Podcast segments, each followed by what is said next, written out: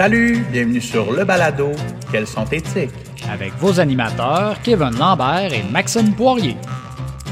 Salut Max. Salut Kevin, ça va bien? oui, ça va bien. Certain fait une journée magnifique. Oui. Bienvenue à nos auditeurs. Oui, alors euh, une émission sur la robotique. La robotique. Oh yes. Donc, euh, tu sais, dans un projet robotique, là, il y a deux types d'enseignants.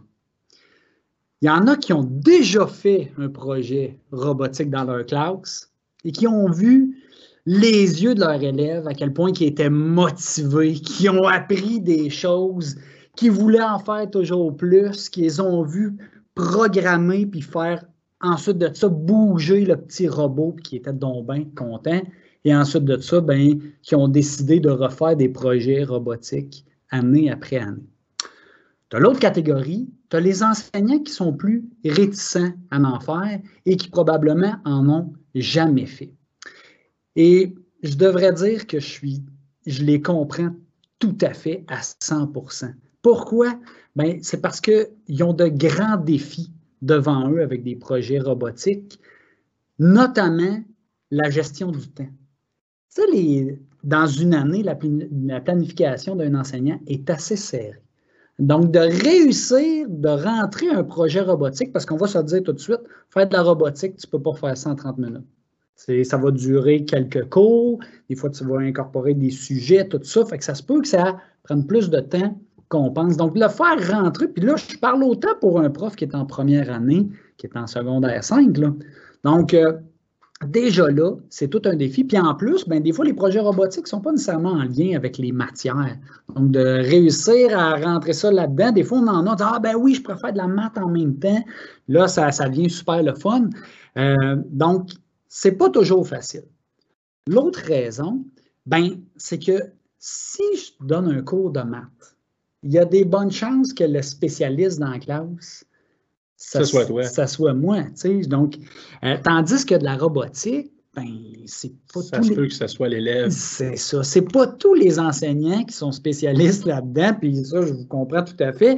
tout, tout dépendamment du modèle du robot, des fois, ça peut être quand même assez compliqué. Donc, de laisser aller euh, ce point-là, puis dire, ben, on va le découvrir ensemble, c'est pas super évident, puis je peux vous comprendre tout à fait. Alors, je vous dirais que le but de l'émission d'aujourd'hui, ça va peut-être essayer de vous convaincre que ça vaut vraiment la peine de faire un projet robotique parce que les élèves, ils vont en apprendre et vous allez voir, ils vont être motivés. Donc, on a plein de choses à vous parler aujourd'hui. On a une super entrevue également à vous partager. Vous allez voir, ça va être super intéressant. Alors, on va y aller avec ça aujourd'hui serait rendu au segment de nouveautés. J'ai vu, Maxime, que tu nous as laissé des belles formations sur OneNote. Oui, donc, euh, seul, seul, élément de nouveau cette semaine sur notre site web, mais qui en est tout un. Oh oui. Donc, euh, j'ai travaillé sur une formation clé en main avec l'application OneNote, un outil d'Office 365, qui est en fait un espèce de gros cartable virtuel dans lequel tu peux prendre des notes. Donc, euh, étant donné que j'ai déjà suivi plusieurs formations et souvent on vante souvent cet outil-là, on le dit très, très complet. Il fonctionne sur multiplateformes, donc tu peux l'utiliser avec ton ordinateur, ton iPad, ton cellulaire. Très performant, ça va super bien et une plus grande liberté que, exemple, un traitement de texte comme Word. Donc, euh, j'ai commencé euh, à préparer la formation. Vous allez voir, c'est séparé en quatre. Si vous allez sur notre site web, vous allez dans l'onglet Microsoft OneNote. Vous allez voir le premier segment, c'est formation. Vous cliquez là-dessus et vous allez avoir quatre liens. Il y en a deux de près parce que j'ai déjà commencé à donner des formations. Le premier, c'est les outils de base euh, d'un bloc-notes. Donc, comment ça, comment s'en servir, que tu peux dessiner, tu peux écrire dessus. Tu peux, moi, selon moi, la, la plus grande force de cette application-là, c'est que tu peux insérer un PDF comme en arrière-plan, puis tu peux écrire par-dessus. Donc, euh, je montre tout ça dans la formation. Et le document, il est fait pour euh, servir aux profs qui ont déjà suivi la formation en présence et qui veulent se rafraîchir la mémoire, mais il va également servir à ceux qui n'ont jamais eu la formation, mais qui aimeraient s'en apprendre tout de suite. Donc, il est fait un peu comme une auto-formation. Donc, même quelqu'un qui ne connaît pas ça du tout va pouvoir suivre les tutoriels, progresser là-dedans et va être capable d'en apprendre quand même pas mal avec cet outil-là que moi, j'utilise à tous les jours, autant sur mon cellulaire que sur mon ordinateur. Et la deuxième partie, je vais traiter davantage sur les paramètres puis la gestion des blocs-notes. Donc, comment je fais pour partager mon bloc-notes? Euh, donc, euh, alors, vous allez, en apprendre quand même pas mal. Alors, euh, c'est ce qui est de nouveau sur notre site web. Moi, ce que j'aime de cette application-là, c'est l'espèce de spontanéité. Ah, j'ai besoin de consulter ou d'écrire une note, bien, peu importe l'appareil que tu as dans les mains, mm. que ce soit ton cellulaire, ton iPad, ton ordi, l'ordinateur d'un autre parce que tu peux y aller en ligne, tu peux aller consulter ta note, reprendre et c'est pas juste des notes dactylographie. Là tu peux avoir ton crayon pour écrire sur ton iPad. Puis moi, en fait, moi, c'est ça que je fais. J'imprime le PDF, je prends des notes à côté à, la main. on s'entend, c'est mon écriture manuelle, mais ce n'est pas de l'écriture clavier. Fait que je prends mes notes comme ça, puis là, je peux les reconsulter, les rechercher. Puis moi, l'image que j'aime bien de OneNote, c'est que c'est une bibliothèque avec des cartables dedans. Oui, tu peux le classer en, en sections. Si je vais avoir tous mes sujets pour, par exemple, je ne sais pas, l'informatique, je peux les mettre dedans. Puis là, avoir des onglets, en avoir un Apple, un Microsoft, puis dedans, avoir des pages. Fait que je le voyais vraiment comme une bibliothèque. Je te dirais que j'utilise ça. Ça fait des années, puis j'adore ce principe. contrairement à Word, que faut que tu ouvres un document Word pour consulter donc là, si tu vas aller voir d'autres notes, il faut que tu fermes ta page Word, que tu retournes dans ton OneDrive ou ta clé USB dans tel dossier, tandis que là. Ton floppy disk. Oui, oui. Donc, tandis que là, tu as tes sections déjà à côté avec ta page de ton bloc-notes qui est déjà ouvert. Donc, euh, ça, va super bien. Puis, comme tu disais, étant donné que c'est synchronisé sur ton compte Office 365, ben, tu peux y avoir accès à la même page sur n'importe quel appareil on fait des petites capsules en lien avec notre thématique. Aujourd'hui, tu voulais nous parler de comment aborder justement un projet robotique. Oui, donc euh, toujours en lien avec la robotique. Alors, euh, tu sais, quand je vous disais tantôt, je vous parlais des craintes des enseignants qui c'est tout à fait justifié quand on n'en a jamais fait. Donc, j'ai deux trucs à vous donner euh, aujourd'hui pour justement peut-être vous inciter à partir un projet robotique avec vos élèves. Euh, de un, c'est de ne pas penser que le premier cours qu'on va faire ça avec les élèves, les, les, élèves vont déjà faire bouger le robot, vont faire de la programmation tout de suite. On ne déplacera pas le robot sur Mars tout de suite? Non, non, ça, c'est pas mal plus tard. Euh, donc, sur, puis plus vos élèves sont jeunes, plus il va falloir y aller vraiment tranquillement, le morceler, euh, y aller là, euh, court, court laps de temps à la fois. Donc, moi, ce que je vous propose, c'est d'un, d'aborder le sujet de la robotique. Et là, c'est le fun parce que vous pouvez traiter de l'actualité, justement, avec ce qui se passe sur Mars. Ça devient super intéressant auprès des élèves. Ils ont plein de questions. Ils peuvent regarder un paquet de vidéos qu'on est capable de trouver sur le web. Si vous voulez un lien, là, allez voir la compagnie Boston Dynamics qui fabrique des robots, je vous le dis, c'est franchement impressionnant. Vous allez voir les yeux des élèves s'agrandir quand ils vont voir toutes les possibilités, puis où est-ce qu'on en est rendu dans la fabrication de ces robots-là et surtout de leur autonomie, tout dépendamment du terrain. Donc, ça serait de un, d'aborder le sujet de la robotique. Ensuite de ça, euh, de peut-être faire un petit peu de programmation. quand je parle de programmation, ce n'est pas nécessairement tout de suite en lien avec le robot. Ça peut être avec une application sur iPad. Tu vas en parler tantôt avec euh, Swift Playground ou même Scratch. Donc, de, leur montrer c'est quoi de la programmation. Et là, vous pouvez vous amuser avec eux. Ça va déjà les habituer, voir ça a l'air de quoi. Ensuite de ça, là, comme je vous dis, c'est vous n'êtes pas obligé de passer toute une période là-dessus. Ça peut être un petit 15 minutes, un petit 20 minutes. Ensuite de ça, ben là, on est rendu à l'étape de je vous présente le robot avec lequel on va travailler cette année. Vous sortez le robot euh, et là, donnez vos consignes. Qu'est-ce que vous attendez? Euh, Comment vous voulez que les élèves manipulent le robot? Est-ce que votre projet, ça va se passer à terre? Donc, si ça se passe à terre, les élèves ne sont pas censés le prendre et courir partout dans la classe. Donc, c'est de les habituer avec euh, cette technologie-là, d'y faire attention. Et euh, donc, de le présenter, c'est qu'est-ce que vous allez faire, puis ensuite, on leur met dans la boîte, on dit bon ben, prochain cours, on va commencer à tester les boutons. Cours d'après, on leur sort. Et là, ça vient avec mon deuxième conseil quand je vous disais, pensez pas à être le spécialiste de la robotique dans votre classe. Pourquoi pas en profiter puis de l'explorer en même temps que les élèves? Donc, OK, chacun en équipe de deux, vous avez votre robot.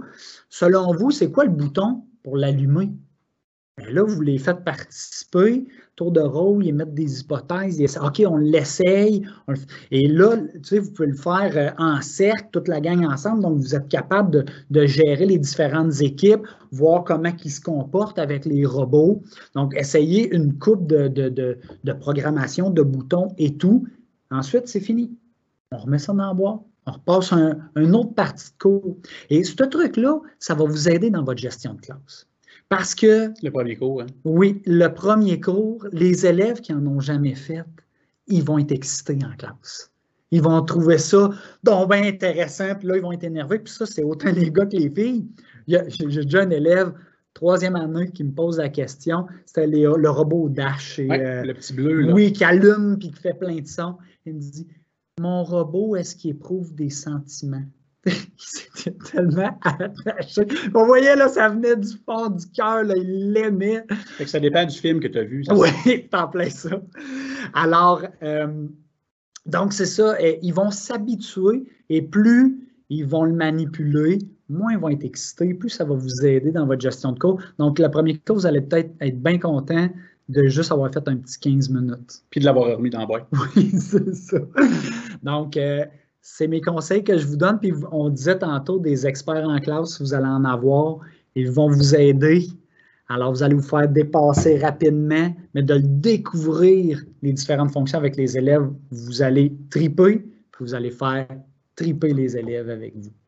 Donc, c'était ça mes conseils. Alors, euh, toi, Kevin, tu voulais nous parler de programmation. Oui. En fait, là, je vous amène dans deux extrêmes. Je commence avec la compagnie euh, qui s'appelle Learning Resources, qui font un jeu qui s'appelle Let's Go Code. Ce jeu-là, en fait, c'est un jeu qu'on appelle déconnecté. Parce que c'est comme un jeu de société. En fait, c'est comme un twister, mais plus complexe. Euh, au lieu d'avoir des pastilles vert, jaune et orange. montre-les un petit peu qu'on puisse le voir. Ouais, c'est pour ceux qui puissent regarder. pour ceux qui sont avec nous en direct, vous voyez vraiment la boîte. Euh, donc, ce jeu-là, c'est des commandes de programmation comme avance, tourne, il y en a plein d'autres, qu'on doit placer en séquence, puis qu'on doit faire déplacer un partenaire qui est avec nous.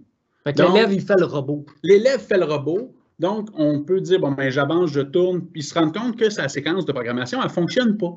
Parce qu'on n'atteint pas l'objectif qui était, je ne sais pas, d'avancer de 5 pas, tourner à gauche, puis danser la macarena. Euh, donc, je regarde, mon apprenant le fait. Fait que c'est l'initiation de la programmation, ça nous permet de le comprendre sans avoir d'iPad dans les mains parce que, on le sait là, c'est pas tout le monde qui en a un, puis c'est pas tout le temps disponible. Mm. Fait que dire, gars, je commence avec le petit jeu. On peut faire une démonstration en classe, on l'essaye, puis on choisit un élève qui est notre robot. Puis là, pendant ce temps-là, il ne peut pas parler, fait que vous savez lequel choisir.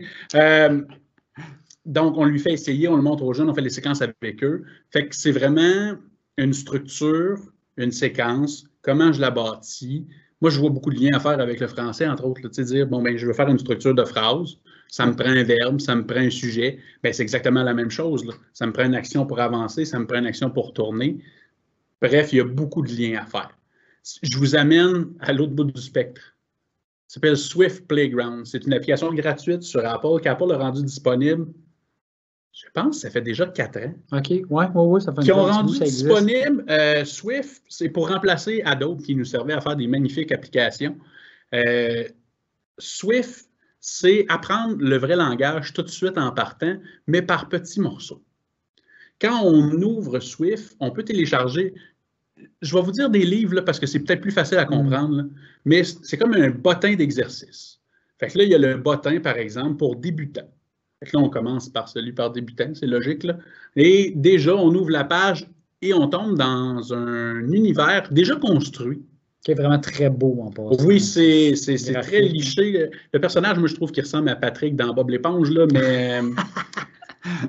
ce personnage-là a déjà un problème et il ne sait pas se déplacer. Mhm. Fait qu'on nous apprend comment coder pour dire bon, ben déplace-toi pour aller chercher. C'est un diamant. Il faut qu'il aille chercher. Là. Puis là, je ne suis pas très bon dans les pierres précieuses. Peut-être me diront, Kevin, c'est une opale. C'est correct. Vous avez compris le principe. Et là, on passe, je vais dire au tableau suivant. Ça, va, ça me fait penser un Mhm. peu à Mario Oh, ouais. Bros. quand tu arrives au bout. Là, tu descends le petit drapeau. Là, tu passes au niveau, tu t'en vas dans l'eau. Ouais, on pourrait vous chanter toute l'après-midi, mais malheureusement, je vais vous amener dans Swift ou au deuxième tableau, dire ben là maintenant, euh, ben, le diamant, il faut qu'on tourne. Fait que là, comment je fais pour tourner?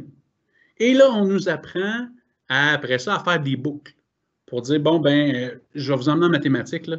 Des boucles, c'est quand je mets un chiffre en avant d'une parenthèse. C'est juste que ma parenthèse, c'est, je ne sais pas, moi, avance de deux pas puis tourne à gauche. Donc, fait quatre fois, avance de deux pas, tourne à gauche. Puis là, ça permet de faire le, le casse-tête qu'on nous a fait faire avec notre mot Patrick là, dans Mm. le, le, le- le- je vais dire labyrinthe, là, mais si vous réussissez à vous perdre là-dedans, Ouais. ça commence facile. Et après ça, il y a des livres plus avancés.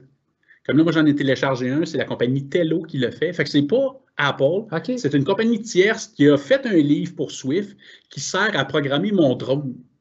Fait que c'est un petit drone, c'est à peu près gros, euh, je vous dirais peut-être 15 cm par 15 cm. Là, c'est pas une grosse Ouais, affaire. ouais. Fait que c'est un petit drone d'une centaine de dollars Fait qu'il ne pourra pas aller me livrer quelque chose chez nous avec ça. là. pour aller te livrer une bille. Ah, ben, OK. Je trouve que ça fait loin un peu pour jouer à bille. Mais euh, ce petit drone-là, il est programmable. Fait que je pourrais lui dire, au lieu de le manipuler avec une manette, ben, par exemple, monte telle hauteur, tourne ou fais-le en même temps. Et puis en plus, lui, il y a des, euh, déjà des fonctions programmées dedans.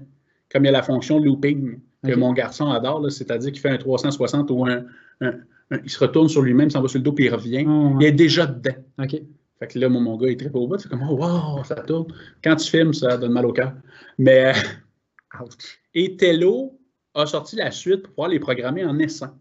OK. C'est-à-dire, un peu comme les abeilles, ils se tiennent en Mhm. gang. Fait que je pourrais rendre ma programmation sur, là, je ne sais pas c'est quoi le nombre, je sais que c'est beaucoup, là, mais euh, par exemple, je pourrais avoir 25 drones et ils tournent tout en même temps, se tassent tout à gauche en même temps. Je pourrais faire des chorégraphies de drones. Donc, ça rend le- la chose plus complexe. Ça met une programmation, ça met du concret dessus. Parce que d'avoir à déplacer, fait qu'on passe de notre programmation, où je fais juste de la programmation, à une application de cette programmation-là. OK. Parce que là, l'élève le voit dans la vraie vie. Tu sais, c'est beau, là, Patrick ouais, ouais. qui se déplace, là. Mais le drone se déplace avec les mêmes lignes que j'ai faites. Et dans Swift, ils sont partis avec le principe de base qui montre le vrai langage.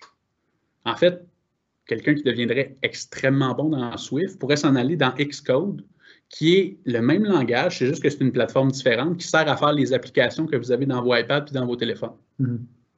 Donc, un jeune avancé pourrait, parce qu'on en a parlé euh, quand on a parlé de la COPS, on a un enfant de cinquième année là, qui était rendu sur Xcode puis avait commencé à faire sa première application. Ouais. Donc, on peut se rendre jusque-là avec les élèves.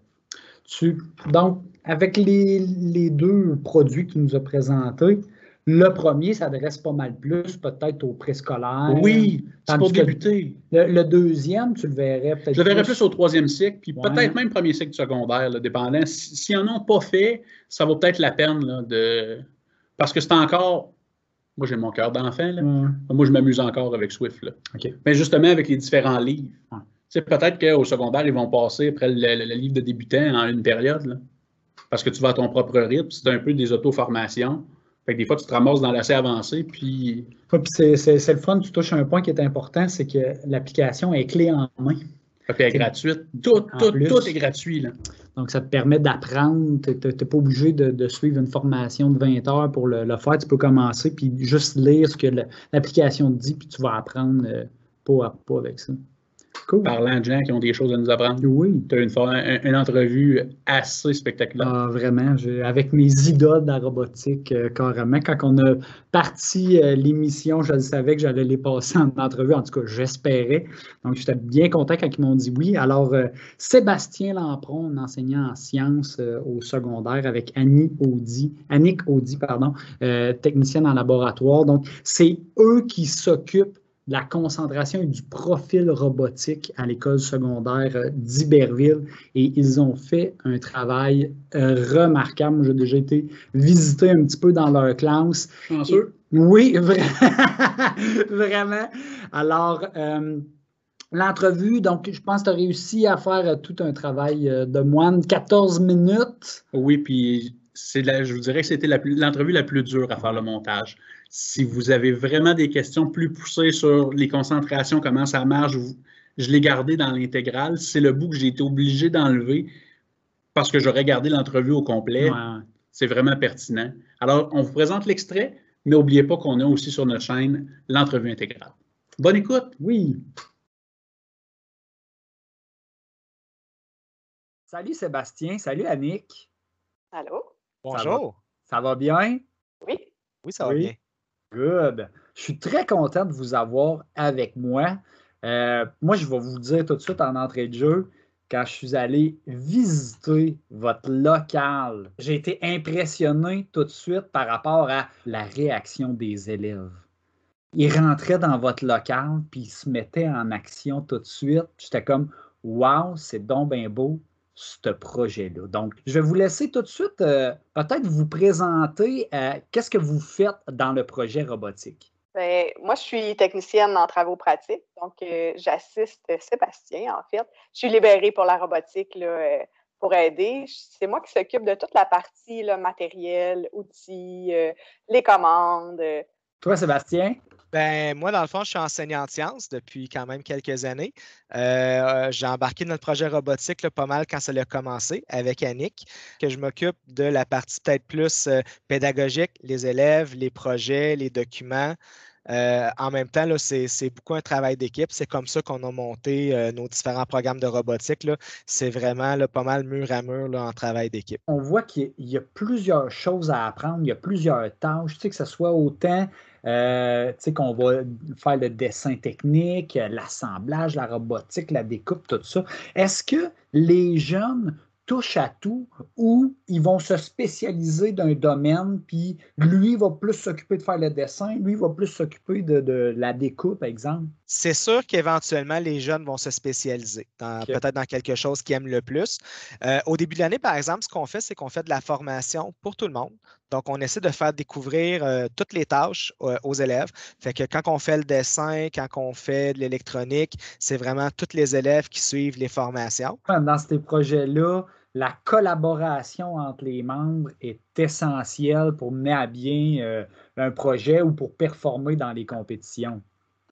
Oui, le travail d'équipe, c'est ce qu'on disait. À partir de secondaire un profil, on le sent beaucoup, mais ils sont plus en équipe de deux, parfois trois. Et plus ça va en robotique, plus les robots sont gros, plus les équipes qui travaillent sur le même robot sont grosses aussi.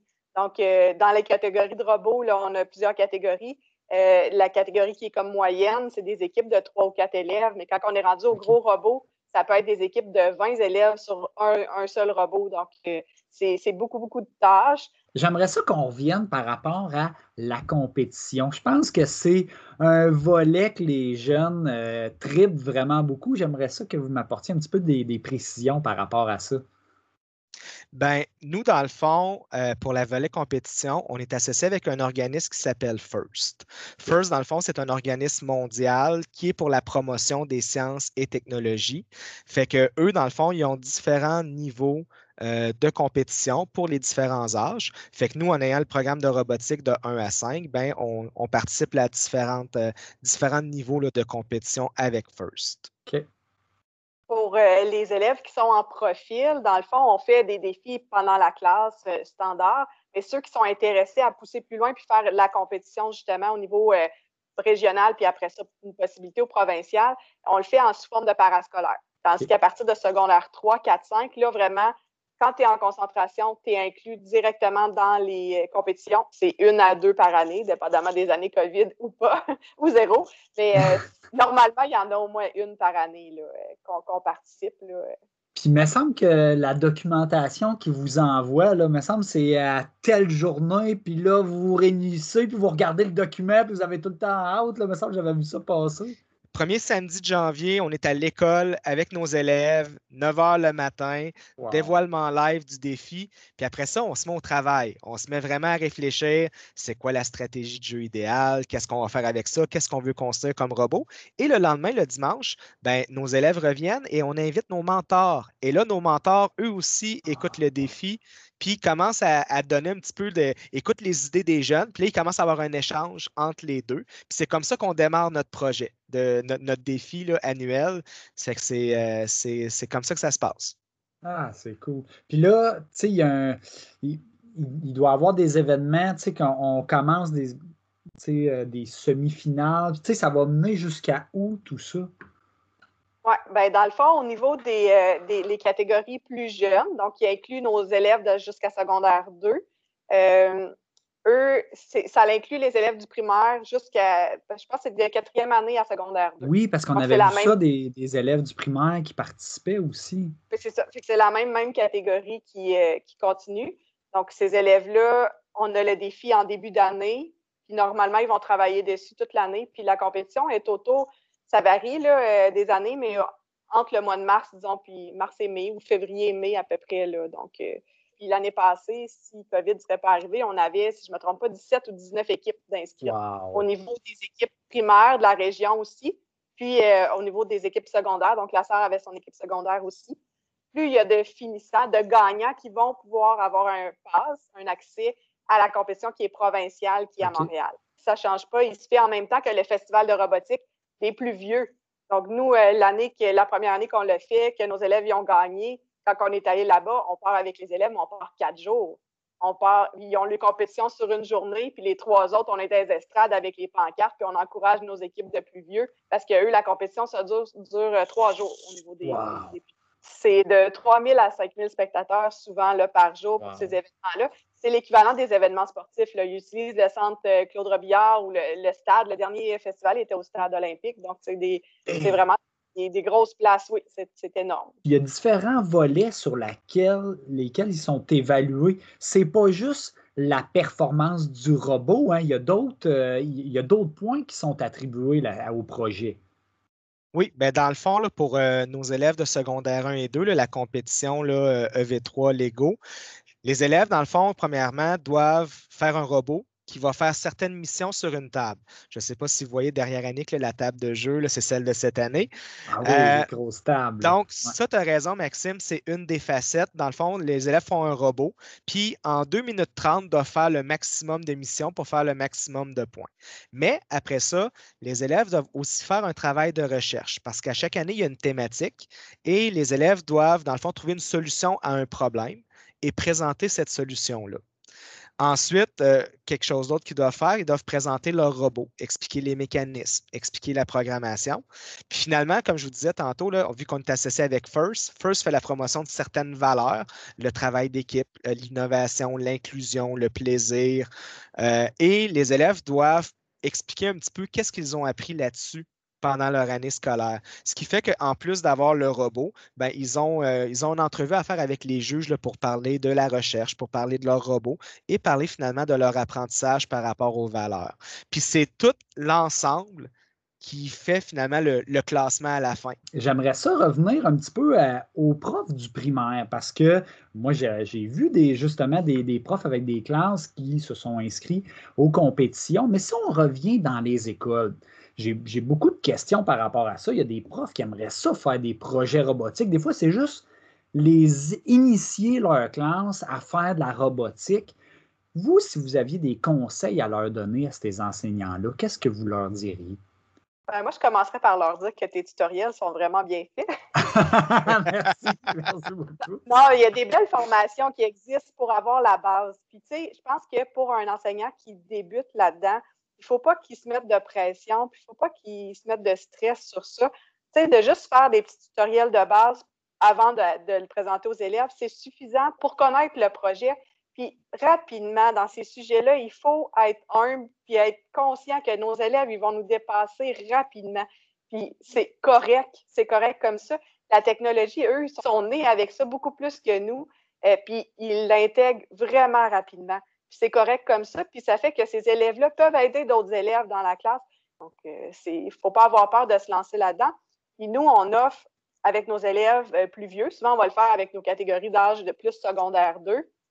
Peut-être même encore plus nos concentrations aussi, parce que souvent, ils sont passés par, par la, catégorie Lego.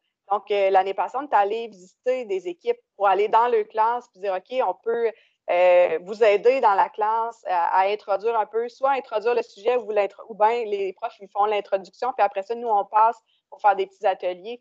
Donc, euh, c'est une offre qu'on a, euh, qu'on peut faire avec les, c'est sûr que les équipes de la région de Rouen, là, sans, sans problème. tu es en train de me dire qu'il y a un prof de cinquième, sixième, peu importe, il peut prendre contact avec vous autres, puis vous autres, vous allez leur fournir des élèves qui vont aller les voir dans leur classe. Ça va nous faire plaisir. vous m'aviez dit que vous aviez des, photos à, montrer par rapport euh, au projet, aux différents robots. Donc, ça serait le fun qu'on puisse le montrer euh, maintenant. Pour ceux qui nous écoutent euh, via les balados, on va mettre les liens sur notre site web et ça serait le fun peut-être aussi de vous mettre en contact, les gens qui veulent vous rejoindre, ça serait vraiment bien. Euh, donc, on a à gauche les robots euh, Lego, donc euh, un des robots de cette année d'une équipe de compétition. Au centre, c'est la catégorie qui est qui s'appelle FTC. donc, c'est un nouveau produit qu'on offre cette année qui est intéressant parce qu'il travaille justement en équipe de trois ou quatre, qui permet vraiment d'apprendre puis d'avoir plus les mains dessus. par rapport au, plus gros robot que là, lui, il va se construire à une équipe de 15 à 20 élèves sur le même. Donc, euh, on trouvait la gradation vraiment intéressante. Fait que d'une année à l'autre, on ne peut pas s'empêcher de rajouter des choses, de rajouter des offres. Nous, à un moment donné, il va falloir qu'on s'arrête, mais euh, pour l'instant, on est toujours aussi émerveillés. Le troisième, là, c'est, euh, c'est à peu près 120 livres. Ça, c'est sans la batterie. C'est sans, il y, a, des bumpers pour protéger le robot aussi. Fait que c'est, vraiment, c'est deux, au moins deux personnes pour le manipuler. Je sais qu'il y a un nouveau modèle qui est sorti sur le marché de Lego qui s'appelle Spike. Donc, pour ceux qui, nous écoutent, là, vous devez savoir que euh, les EV3, on ne pourra plus en commander. Ça va être maintenant le nouveau modèle Spike. Je sais qu'ils ont changé aussi le, programme à utiliser. Là, maintenant, on, faisait de la programmation euh, à la verticale, euh, à l'horizontale, puis maintenant, c'est à la verticale pour aller se coller euh, un petit peu comme avec le programme Scratch. Vous, est-ce que ça a une grosse incidence par rapport à votre profil? Euh, ben, dans le fond, nous, on va s'adapter. C'est, Ils ont annoncé ça cette année. Ils terminent les. Euh, c'est jusqu'en juin, les EV3. Ensuite, c'est terminé au niveau de les ventes et tout ça.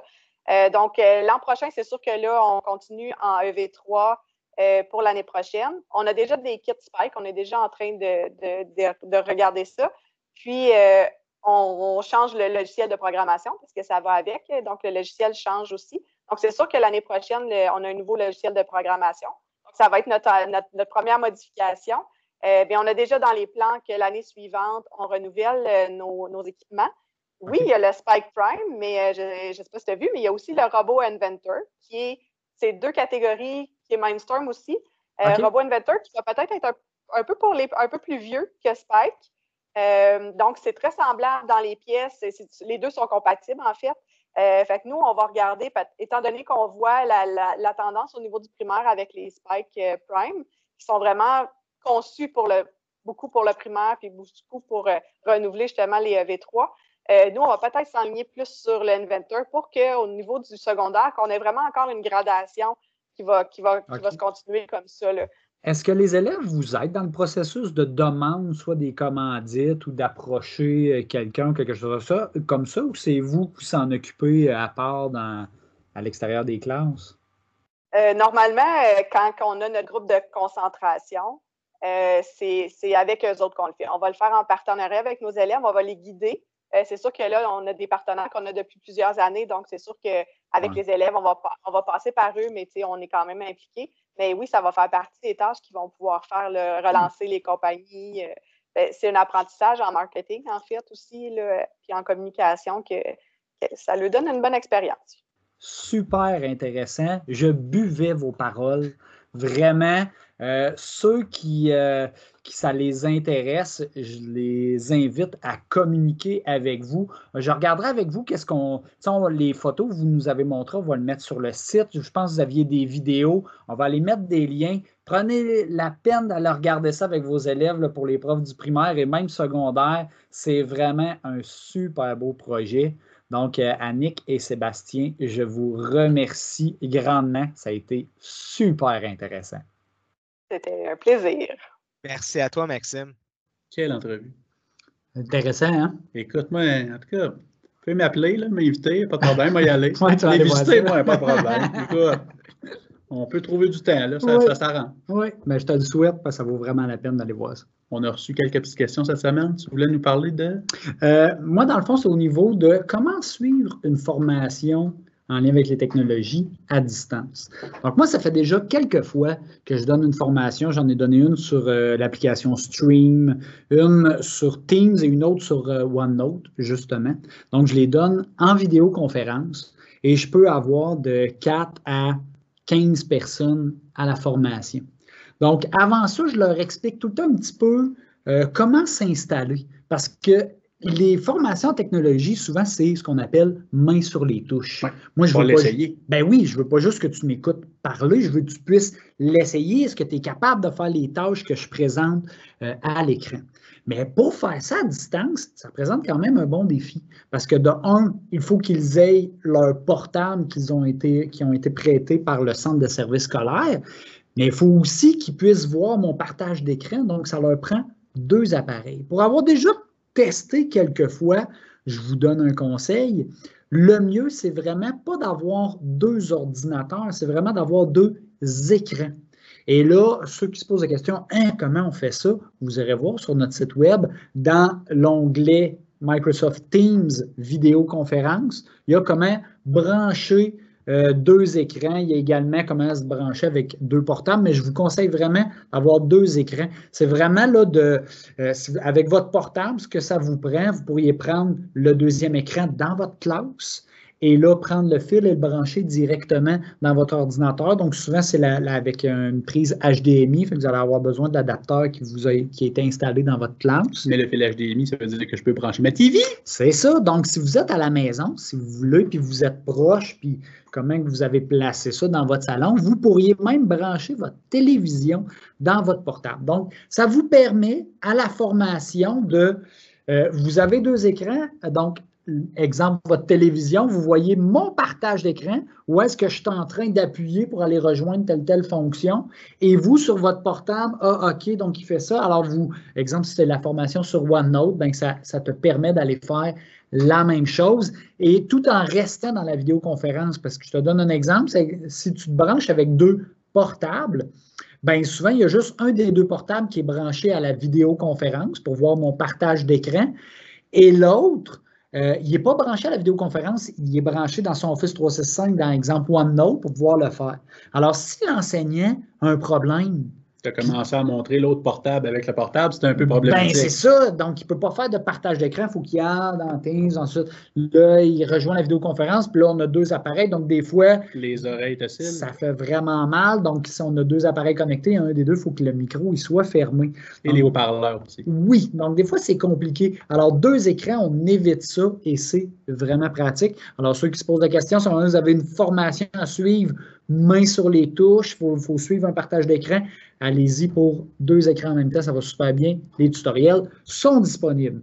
Toi, Kevin, tu voulais nous parler de... Écoute, on a eu beaucoup de questions sur les BD dernièrement. Oui, c'est vrai. Puis là- on en avait parlé d'une émission différente, mais là, tu as une nouvelle application à nous présenter. Ben, en fait, c'est déjà quelque chose qui existe. C'est une application native qui est dans Apple qui permet de rendre vos BD un petit peu plus hautes. OK. Parce que euh, dans autant Pages Keynote que Numbers, il est possible d'enlever, de rendre transparent une section d'images. Donc, je vous donne un exemple. Moi, je veux faire un livre où je suis au musée et j'aimerais ça que mon personnage soit dans le musée. Ben, si je prends une photo, je le mets par-dessus, ça paraît, là, on voit l'espèce de décor de où je me suis posé, ou il faut que je prenne une photo de ma face beaucoup trop proche. Ouais. Euh, ce qui fait que ce n'est pas toujours euh, réaliste. La fonction alpha instantanée, ça permet d'effacer une couleur. Donc, si par exemple, en arrière de moi, j'ai un mur bleu, ben, je peux toucher au bleu et en déplaçant mon doigt vers le côté, on va m'afficher un certain pourcentage. Donc, c'est, je vais m'éloigner du bleu. Fait que si je m'éloigne du bleu à 1% mais tout ce qui va être proche puis qui a un petit peu d'ombre dessus, ça va réussir à aller le chercher. Mhm. Sauf que si je m'éloigne à 100% du bleu, mais ça va prendre la totalité de l'image. Je vais faire sur mon image, ouais, ça ne fonctionne pas. Plus votre décor en arrière est de la même couleur, plus c'est facile. Donc, si vous prenez votre photo sur un mur blanc, ben, en déplaçant, ça enlève tout le blanc. Vous pouvez après ça prendre cette image-là et là, ça enlève la couleur, ça rend transparent. là. Ça ajoute pas du blanc. là. Ouais, ouais, ouais. Fait que si je prends ma photo puis je la colle par-dessus une photo de musée que j'ai prise sur Pixabay, ben j'ai l'air d'être dedans. Donc, ça fait que la BD est plus réaliste. C'est beaucoup moins long que de commencer à essayer de dessiner le musée puis de me mettre dedans. Euh, et la fonction alpha instantanée est déjà inclue. Donc, il vous reste juste à coller votre photo dans que vous voulez. Moi, j'aime bien Keynote pour les photos là, parce qu'il est déjà dans le format des photos. Fait que ça va quand même bien. là. On déplace, on colle, on met par-dessus. Pas besoin d'écran vert. Pas besoin d'écran vert et pas besoin de mur bleu ou mur vert non plus. Mhm. Parce qu'en vidéo, on va nous demander souvent l'écran vert, il y a des logiciels comme iMovie que le mur bleu, c'est correct. Mais euh, pour la photo, ça peut être un mur brun. Seule chose, ça prend un mur que vous n'avez pas la même couleur de linge. Ouais. Parce que là, si vous avez un t-shirt blanc et que vous essayez d'enlever le blanc du mur, ben ça se peut qu'il juste votre tête et vos bras. Ben, peut-être que c'est l'effet que tu veux donner aussi. là. Exactement. Si tu veux faire du démembrement, ça peut être assez bien dans ton image. Une histoire d'horreur. Ce qui te permet après ça de pouvoir mettre plusieurs photos une par-dessus l'autre. Parce que comme j'ai enlevé tout mon décor, mais je peux avoir trois personnages dans mon musée, puis je ne suis Ben pas obligé de les poser en même temps. Je peux avoir des angles différents. Ou j'ai même vu un élève qui s'est posé trois fois parce que dans son histoire, lui, il y a des clones. Ah, wow. Fait qu'il s'est ajouté trois fois par-dessus en allant les décors. Il a changé de linge. Là.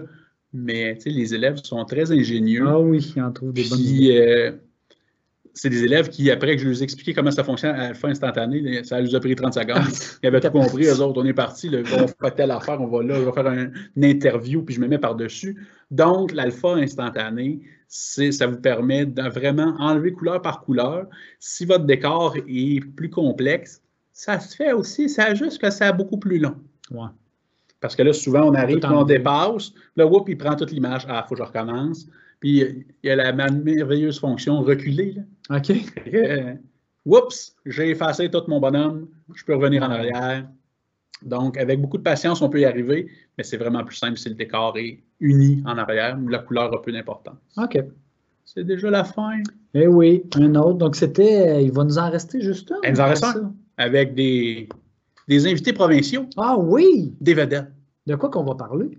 On va parler de citoyenneté à l'ère du numérique. Oh, wow! Donc, euh, oui, un sujet euh, vraiment au goût du jour. Effectivement, avec tout ce qu'on voit avec les réseaux sociaux ces temps-ci, Oui. je pense que ça vaut peut-être la peine d'en parler un peu. Et nos deux vedettes sont? Ce sont des invités du Récit national. On a Jérôme et Benoît qui travaillent donc au Récit national, un en éthique et culture, et l'autre est un petit peu, il fait, Benoît fait énormément d'affaires, Oui, mais entre autres formations pour les directions, les enseignants. Bref, 2 juin, Ne manquez pas ça. notre dernier épisode de la saison. Oui. À bientôt! Yes. Bonne journée. Salut!